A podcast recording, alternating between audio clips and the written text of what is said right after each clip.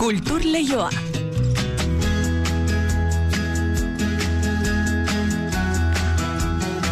Ordobiak eta hogeita malau direnean, parez parez zabalduko dugu kultur lehioa, eneriz gorrotxatik arratsaldeon. Arratxaldeon, maite. Lehen aurreratu dugun webgune batekin, di domena izeneko frantziar estatuko webgunea da, eta iragan mendeko euskerazko audioak daude bertan entzun gai. Bai, ala da, ba, euskal musika, kantu eta bertsogintzaren lekuko zandana ja, ikus daitezke eta entzun daitezke.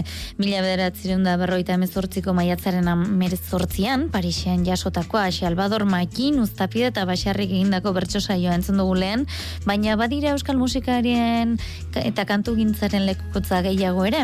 Besteren artean, Felix arte, Txaun Iruri, Jose Miel Barandiaran edota Telesforo Montzonenak esaterako, baudi horiek berreskuratuta, Mari Irigoien bidartek, elkargoko musika kontserbatorioko irakasle eta herri musika eta kantu saileko arduraunak, hogei garremendeko musikaren garapena aztertu du eta tesi ere egin du Euskal Kantuak tono berezirik duen ala ez aztertuz.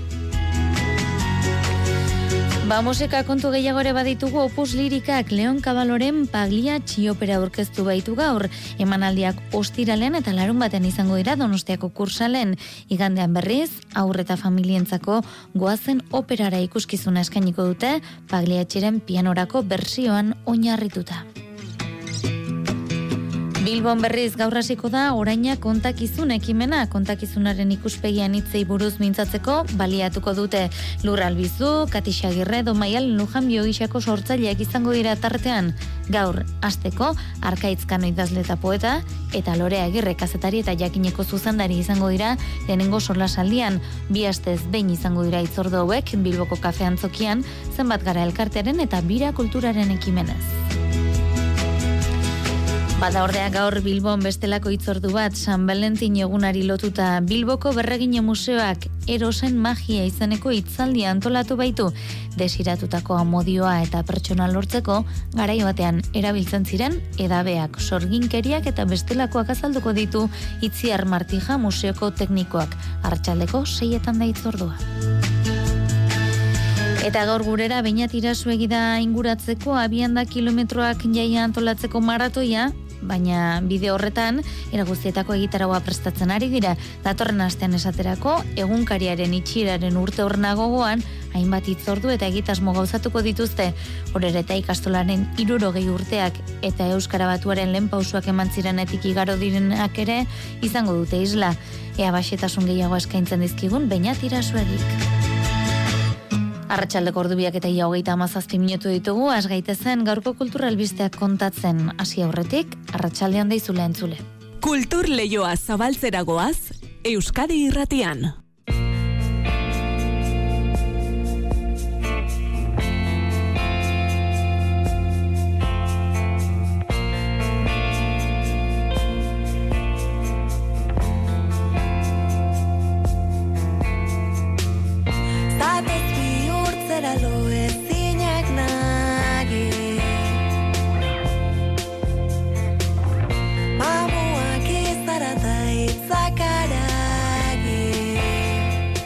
Urteren ostean Olat Salvador kantariak hau aldizkaren ziklo eitxiko du horretarako Donostiako Victoria Eugenia Antzokian martxoaren lauan kontzertu berezia eragarri du.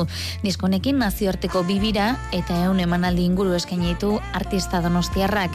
Babirari amaiera emango dion kontzertu horretan gonbidatuak izango direla esan du. Idoia Sormendi, Zaro, Inautelorri eta Guadi Galego, Garazi Esnaola, Elene Carreto, Paula Grande, Zizo Duzo, Gau, Anelabaka eta Laia Martin, besteren artean. Sarrerak jada salgai daude, emezortzi uruan olatsalvador.com webgunean martxoaren lauan, esan dako ailuntzeko zazpitarrietan Donostiako Victoria Eugenian izango da Olat Salvadorren hau albirako azken kontzertua.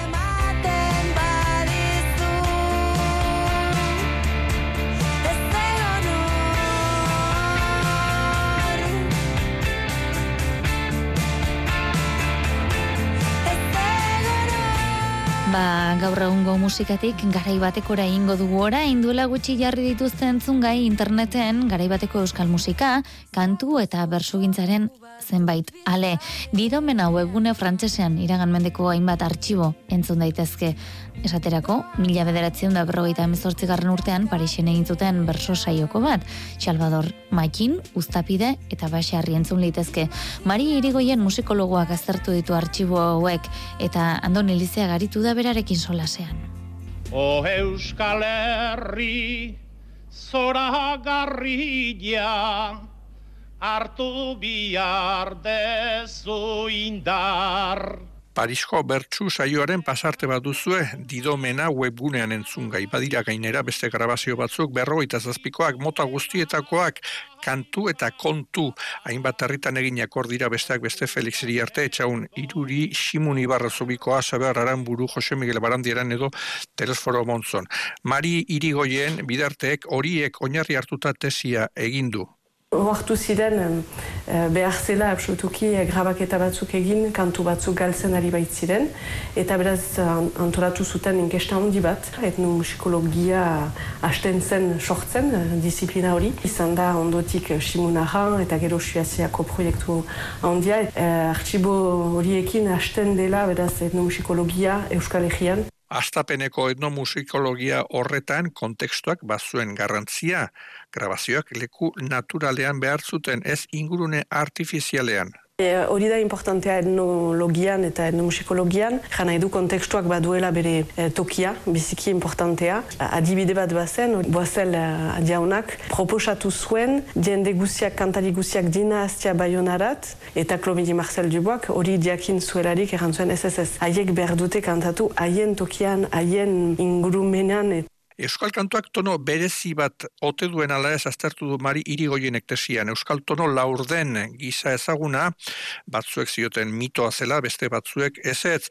Indonesiako gamelan deritzon instrumentuaren tono berezitasunak aztertu zituen, eta noten eta tonuen graduazioa batzuk finkoak, besteak aldakorrak eta aldakor horien baliatzen konsiente bat egiten zuten Euskal kantari zein bertsulariek, neitara egiten zuten. Gaur egun gauzak biziki eta notak biziki finkoak direla, notak beti berlekoan direla, eta euskal kantuan tradizioan ikusten dugu beraz askatasun handiago bazela, eta beraz badakigu ez direla trompatzen, justoki nota batzuk beti bertokian kokatzen behitzute, baina erdian batzuk badute parada askatzeko.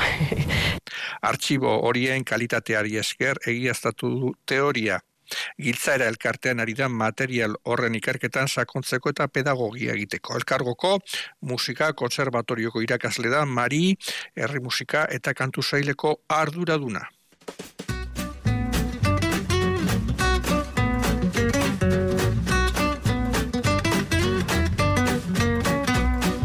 Horiek garai bateko sortzaileen lekukotzak eta gatozen orain oraingoetara. Zenbat gara eta birakulturak oraina kontakizun ekimena sortu baitute.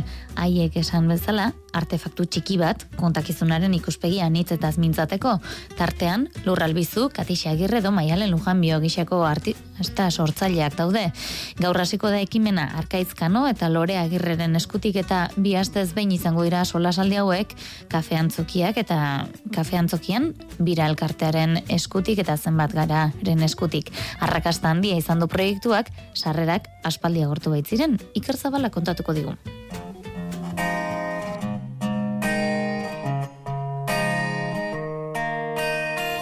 Kontakizunaren inguruko hausnarraketak izango dira lau egunetan kafe antzokian eta bira elkartean, sola saldiaren formatuaren bitartez, eta euskal sorkuntzako egile oso bestelakoak oholtzan direla, erlatoaren poliedroaren inguruko ikuspegiak biderkatu egingo dira.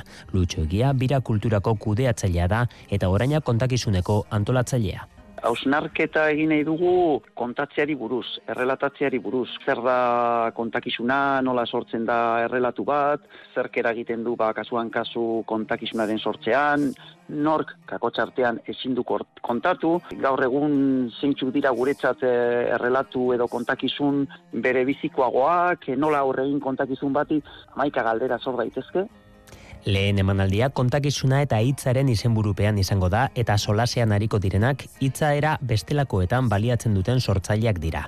Arkaitzkano eleberrigile eta poeta izango da alde batetik eta Lorea Agirre ikerlari eta kasetaria bestetik. Azken hau hitzaren garrantziaz mintzatu da.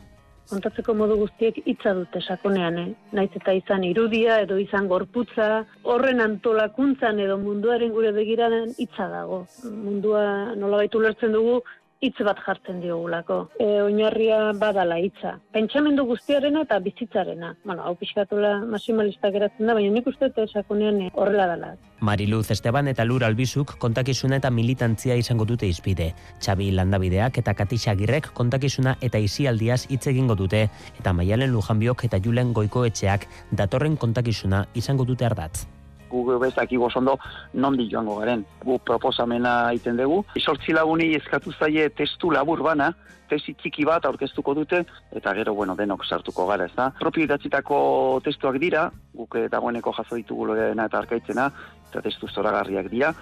Lore Agirrek bere testuaren ardatzetako batzuk aurreratu dizkigu. Baina nik arkaitzen ez dut irakur. Han egongo dian e, entzuleak bezala, sorpresan harrapatu nazan, ez da? Eta, bueno, ni pixka bat e, atal batzutako testu bat idatzi dut, alde batetik e, nola persona azkenen errelato utxa garela. Errelatoari geure buruaren eta geure komunitatearen errelato koherente bat egite horrek ezinbesteko dugula bizitzeko, ez? Ez erotzeko modu bada azkenen, ez? Kafe antzokian izango da lehen emanaldi hau bi astetik behin izango dira oraina kontakizuneko jarduerak, bira kultura izango da ekimenak izango duen beste oholtza. Bilbo jarraituko dugu bestelako itzordu batekin. Bilboko berreginen museoa da San Valentin eguna urtero urtero ospatzen duen kultur instituzio bakarrenetakoa. Amodio oinarritzat hartu da gaiari buelta bat eman dio eta bati hitzaldiak eta bisitak antolatu ditu. Aurten erosen magia izaneko hitzaldi antolatu du. Desiratutako amodioa eta pertsona lortzeko erabildio iziren edabeak, sorginkeriak eta bestelakoak azalduko ditu Itziar Martija museoko teknikoak. Hitzaldia arratsaleko seietan hasiko da. Juan Ramon Martiarena kontatuko digu. Betidanik entzun izan dugu maitasuna pizten duen energia magikoa dela eta magia da Bilboko berreginen museoaren gaurko itzaldiaren oinarri nagusia. Desiratutako amodioa edo persona lortzeko aintzinean erabiltzen ziren sorginkeria, karauak eta edabeak izango ditu izpide Itziar Martija museoaren teknikoak. Arao eta madarikazio hoiek betidanik egon dira, historia luzea dute, baina martijak bietal jorratuko ditu bereziki. Papiro magiko greziarrak eta madarikazioaren taulatxoak izenekoak. Papiroak testu heterogeneoen multzoa dira eta hoien artean arauak, formulak, ereserkiak eta erritualak biltzen dira. Era askotako kontuak lortzeko xedea dutenak besteak beste maitasuna. Kristo aurreko lehen mendearen eta Kristo osteko bosgarren mendearen artean idatzitakoak dira Egipto greko erromatarrean.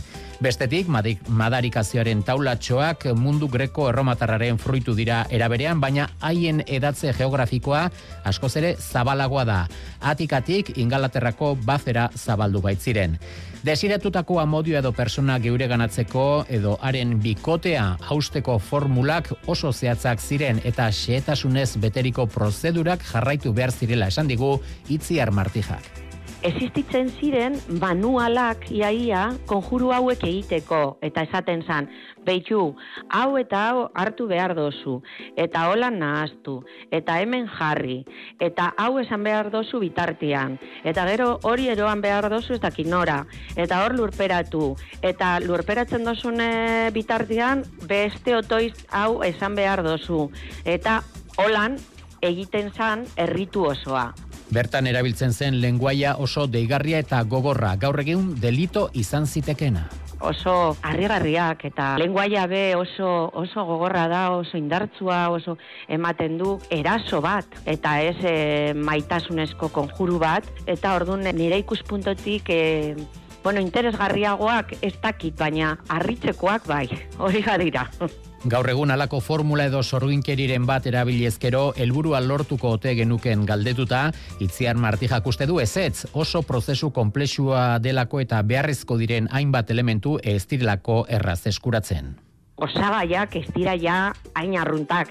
Ze batzutan eskatzen da adibidez hartzea hauntz baten odola eta nahaztea hilobi baten hartutako hautzagaz eta ez dakizer ez da erreza. Batzuk igual egin daitezke baina nahiko nekagarriak dira egiteko be, ze batzutan adibidez eskatzen da ari bat hartzeko eta irureun da irurogeita bost korapilo egin eta egiten den bakoitzian otoitz bat esan behar da, eta gero hori eroan behar da beste leku batera, beste otoitz bat esanez.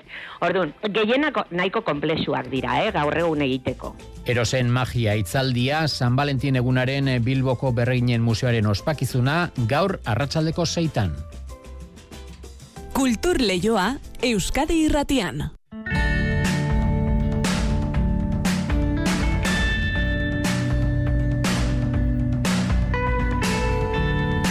Horer eta errenterian hasi dira dagoeneko urriko kilometroen jaieguna prestatzen, baina aurretik Euskal Herri osora begira prestatu dituzten ekitaldi ugari eta askotarikoak izango dituzte. Besteak beste, berriarekin elkarlanean Euskaldunon egunkariaren itxieraren hogei garren urte goratuko da, eta Euskal Zendiarekin batera Euskara Batuaren sustatzaile omenaldiare egingo zaie. Baina esetasun gehiago eskaintzeko gurekin dugu baina tirasu egi, horer eta ikastolako gurasoa eta kilometroak 2008ko komunikazio batzordeko kidea, baina tarratxaldeon eta ongi etorri kultur lehiora. Bai, kaixo, arratxaldeon. Tira urriko lehen igandera mugatu urdez, urte osoko ekitaldiak sustatu nahi dituzue, herriola eh, leloaren baitan, urteko egitaroa prestatzen, edo ia ia prestatuta, ez da? Bai, e, bueno, egia esan e, berezitasuna du, ez, e, kilometroak, nola e, lehen, ez, egun bateko jaialdi bezala ulertzen zen, eta hemendik aurrera nahi deguna da, e, zera ez, urte osoko ekimena izatea, eta ba, urrian egiten den jaialdi hori nola baite, urtean egindakoaren ospakizuna izatea, ez? Eta, bueno, ba, horrek dena aldatzen du, baina, bueno, horta nahi gea, eta uste dute gainera, bai, ikasle ez, e, irakasle, beste langile, eta urasoak implikatu gala desinte, eta ea, e, antolatzen egin na, bueno, interesekoa den, eta, eta, bueno, impactua baduen. Ziur baietz izan ere guk eh, begia bota diogu 2023ko barkatu otsailaren hogeia zen Guardia Zibilak epaile baten agindu zegunkaria itxi zuen egunura hogei urte beteko diren honetan gogoan izan nahi duzue bai gertaera baita gizarteak emandako erantzuna ez da Bai hori da eh nolait eh Bai, minat? Eten egin zaigu bainatekin genukan hartu eman hori, esaten ari zitzaigun, ba, Guardia Zibilak epaile baten agindu zegunkaria itxi zuen egunura 2003ko otsailaren hogeia gogoratuko dutela, hogei urte betetzen diren honetan, e, ba, berriarekin elkarlanean, eta hori da, esaterako, ba, urrira bidean, heldu nahi dioten lehen e, itzordua, badituzte gehiago ere, ba, bainatekin nahi genituen horiek e, aletu, eta ia berreskuratzen dugun hartu eman hori, konta diezagun, ba, izango dituzten edo jorratu dituzten gai horiek, eta ingo dituzten ba, itzordu bat baino gehiago, ez daukagu berarekin hartu eman berreskuratzerik, ba, opus lirikak aste burura begira jarrita, bai, azkenean bai, tira ba. Eldu dieza egon e, bainaten e, elkarrezketa horri bainat kontatzen astera zindua zen, bogei urte betetzear direla e, egunkaria itxi zutenetik ez da, eta urte hori gogoan izango duzuela. Bai hori da, e, eta nolabait e, ospakizuna egin nahi dugu, azkenean e, gertakizun e, latza izan zen egunkariaren itxiera, eta ez, e, gertakizun latzak ospatzea e, arraroa izan daiteken arren, e, uste dugu ez, egunkariaren itxieren ondoren egon zen e, esfortzu kolektiboa, ez, e, euskal gintzatik, baina errigintzatik, ez, e, milaka eta milaka herritarrek egin zuten esfortzua euskarazko egunkari bat berriro existitu zedin, ba hori ospatzeko zerbait dela, ez, eta horregatik e, bueno, antolatu egun ekimen sortari egunkariatik berriara, ez, mm -hmm. e, duela urte, hogei urte gertatu zena hori izan zelako, ez, egunkariatik berriara e, alako salto bat edo bide bat egin zen eta eta hori ospatzea da asmoa. Mm Ikaslekin landu duzuen gaia, e, bueno, dokumental bat ere eskeniko da nisen auditorian, ezta? Eta e, horrezaz gain, esan dugu Euskal Zaindiako ekin ere, ba, baduzuela omenaldi bat egiteko asmoa, ezta? Bai, e, azte osoko egitaragua antolatu dugu, e, aztelenean beteko dira, ez, aztelena hogeian beteko dira hogei urte egunkaria itxizela eta hor nahi deguna da, e, bueno, liburu baten aurkezpenarekin ez, Imanol e, muruak e, zera, e, egin duen liburuarekin ez, e, egunero e, egunkariak berak ez, e, hartu zuen e, papera gogoratu egindako liburu horren aurkezpenarekin, nahi dugu herritik, ez, e, kasu honetan e, eta errenteriatik egin e, omenaldi bat, egunero bera egiteko gai izan ziren e, e, pertsona herritar eta langile guztiei. Liburu orkezpen bat izango da, baina Euskal Gintza e, gonbidatuko dugu e, Euskal Gintza eta ez bai herrikoa, baina bai Euskal Herrikoa e, liburu orkezpen horretara ba, omenaldi xume hori egiteko. ez Eta horren ondoren, e, astean zehar beste hainbat ekimen antolatu ditugu, egunero, ostiral, ostiral arte, ba, azte artean ez, ikaslek, e, ez, ikaslek, e, egunkari bat egiten ari dira momentu honetan, eta egun horretan e, publikatuko da, egunkari bat, egune, egun oro, egun oro izena izango duena, eta bueno, e, hor nahi dugu ere, nolabait, e, ikasleak implikatu ez, e, egunkari bat egiteak suposatzen duena e, zuzenean bizi ezaten. Mhm. Eta hurrengo gunetan ere, ba, e, dokumental bat, ez, e, azkenean egin zen bere garaian e, itxierari buruzko e, dokumentala eta herriko zineklubarekin paperezko egoak e, emango dugu e, niesen aretoan. Ostegunean berriz, e, herriko kulturgileekin, kulturgile eta e, garai hartan egunkaria itxizenean eta egunero egin zenean e, bertako langileak zienekin alako e, kultur ekitaldi e, berezi bat egin dugu, e, elkartuz ez, e, bueno, artistak eta eta kazetariak eta herriko tabernetan eta alako e, zera, ekitaldi txikitxo batzuk egingo dituzte eta uste oso, oso polita izango dela eta izteko ostiralean e, zera, e, John Maiarekin kantu bat gara e, kontzertua antolatu dugu zeran e, leku aretoan asmoarekin, bai Jon Maiak berak, ez, bere letrekin eta erakusteko eta eskintzeko daukana entzun, baina baita ere, bueno, e, egin nahi duguna unkariatik berriarako e, garai horren, ez, errigintza momentu horren ospakizuna ere, ba, bueno, kolektiboki egiteko, hori astearen asmoa. Hori da. Ba, bainat, ia espero bezala joaten zaizuen e, astea, eman korreta, ba, espero bezala, milimetroak batasunaren bidea ere badator, badago zer aurrera ere zer e, ikusi eta jorratua, maiatzen ere izango dituzuelako, ba, itzordu gehiago, e, ingo dugu aurrera ere zurekin bat, edo zuetako kideekin bat, eta kontatuko diguzue pixkanak aurrira bitartean, entuzuen ekimenen berri, bai? Bai, hori da, bai, baukagolako zer antolatu den di, baina zer erakutsi eta zer ospatu orduan, e, e, pozik e, itengo dugu eta salduko ditugu egitekoak. Ba, eskerrik asko gaur gurean izatearen, ondi izan bainat? Bai, agur. Eta esan dizuegu opus lirikak asteburuan estrenatuko duela, palgiatxi opera ino agirre. Gero Leon Caballo komposatzailearen pagliatxi, paiazoak, mila sortzion dalaro gaita mabian estrenatu zen Milanen. Napolin jaiotako musikariak partitura ez ezik libretoa ere idatzi zuen, benetako gertakari batean oinarritu zelarik tragedia hau idazteko. Hain zuzen ere, opera beristaren izenburu ezagunenetarikoa da Leon Caballoren pagliatxi. Ainoa Garmendia, opus lirikaren zuzendaria. Eta berismoa zer da, ba, berismoa izaten da eguneroko e, historiak ba, estenategira eramatea. Horrek eskatzen digu guri aktore moduan oso realistak izatea. Leon Caballo umea zela, Kalabrian bizi zen garaian, gizon jeloskor batek Andrea ilomentzuen eta bere aita epailea zenez, aitari gokitu zitzaion hilketa kasua epaitzea.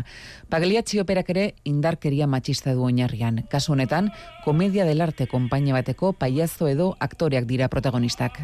E, kanio eta net da matrimonio bat da, e, kanio oso jeloskorra da, eta net da e, oso gaztetatik hartu zon e, protekzioa eman zion, eta gero ezkondu egin zian, bueno, garai baten gertatzen ziren gauzak. Eta e, net da, dago bastante kanion jeloskortasun ontaz, eta bastante nekatuta, eta, bueno, bastante violentoa da, eta beak, ba, balbula eskape esaten da bezala dauke amante bat. Eta ze gertatzen da, konpainien barne badagola beste pertsona bat, Tonio izena duna, net data zen amuratu da gainera, eta esaiatzen da net da irabazten, eta net dak esaten dio ez dola ezer jakin nahi, ba Tonio bengantza bezala, kaniokin hitz egiten do, eta esaten dio netak e, amante bat ukiko dula, eta ez eta bueno. Eta kaniok funtzio hasi arte itxarongo du eta antzesten ari diren une horretan akatuko du neda herritar guztien aurrean publikoa lekuko eta konplize dela. Abes batza izango da ikuskizun odoltsu eta ikaragarri horren publikoa. Paiaso hauek jartzen diren bigarren aktuan beraien e, teatroa antzesten eta hola, ikusten da abez batza nola dagon, beraien aurren espektakulo hau ikusten. Eta ikusiko da, nola publiko hau violentzia hortaz gozatzen nahi dan, ez? E, interesgarra izan da nola abez batzako pertsonek esan diguten, jo, hau ze gogorra dan, eh? guk e, aktuatu inbar dugu eta inbar dugu ora, e, pozik egongo bagina bezala, ba, net da hiltzen da momentun, eta eta oso gogorra iruditzen zaigu, eh? Eta orduan, e, bukaeran guk e, azentu bat jarri diogu horri eta salatu egingo dugu. Eta publikoak arbi ikusiko du, e, abes batzak azkenen nola ez duen onartzen e, e, indarkeria hau eta eta eta joan egiten da. Pagliacci operaren ekoizpen honetan Promusika, Santa Cecilia eta EASO eskolaniako abeslariek parte hartuko dute eta bakarlariak bost izango dira. Ainoa Garmendia sopranoa, Boto Nodor eta Nacho Guzman tenoreak, e, kanioren rola bestuko dute bi hauek, batek ostiralean da besteak larun batean eta bi protagonista handiekin baterariko dira. Houen, Pau Armengol eta Aitor Garitano. Opus lirikaren orkestra Iker Sánchez Silbak zuzenduko du.